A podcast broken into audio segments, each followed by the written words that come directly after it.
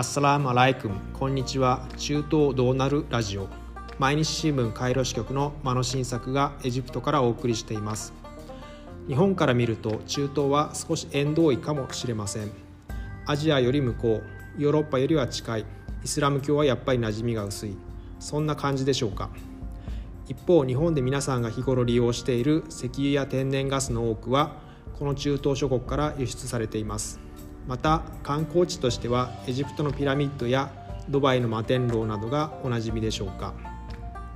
この番組では最近の気になる中東のニュースを取り上げ中東は今どうなっているのかこれからどうなりそうなのかを皆さんと一緒に考えたいと思います。